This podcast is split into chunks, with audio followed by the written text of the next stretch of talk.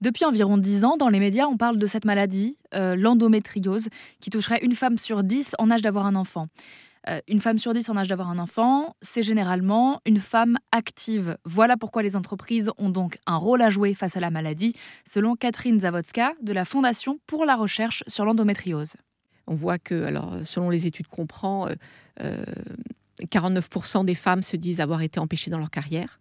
Mais il y a un chiffre que je trouve encore plus gravissime, et c'est pour ça que cette phase de sensibilisation et d'enquête est hyper importante, euh, c'est que 25% des femmes atteintes d'endométriose ont accepté de revoir leur métier ou leur statut à leur désavantage donc voilà, enfin voilà le constat que, j'ai envie de faire.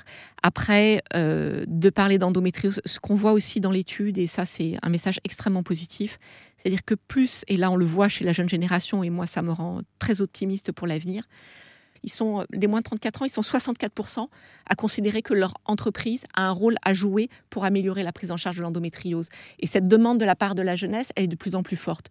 Si vous avez des effectifs féminins dans vos équipes, et que pour vous, euh, les, jeunes sont importants, ben, il va peut-être falloir commencer à les entendre et se préoccuper de leur santé, de leur qualité de vie au travail. C'est-à-dire c'est une conscience que la santé fait partie de la vie.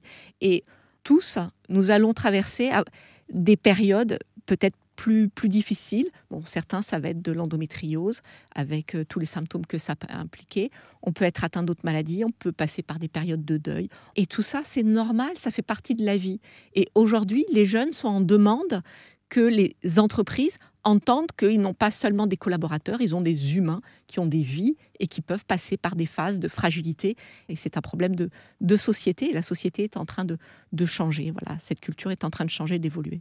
Voilà ce que retient la Fondation pour la recherche sur l'endométriose suite à une étude menée par Ipsos qui positionne l'entreprise en soutien face à la maladie de l'endométriose, un sujet qu'on développe toute cette semaine sur RZN Radio.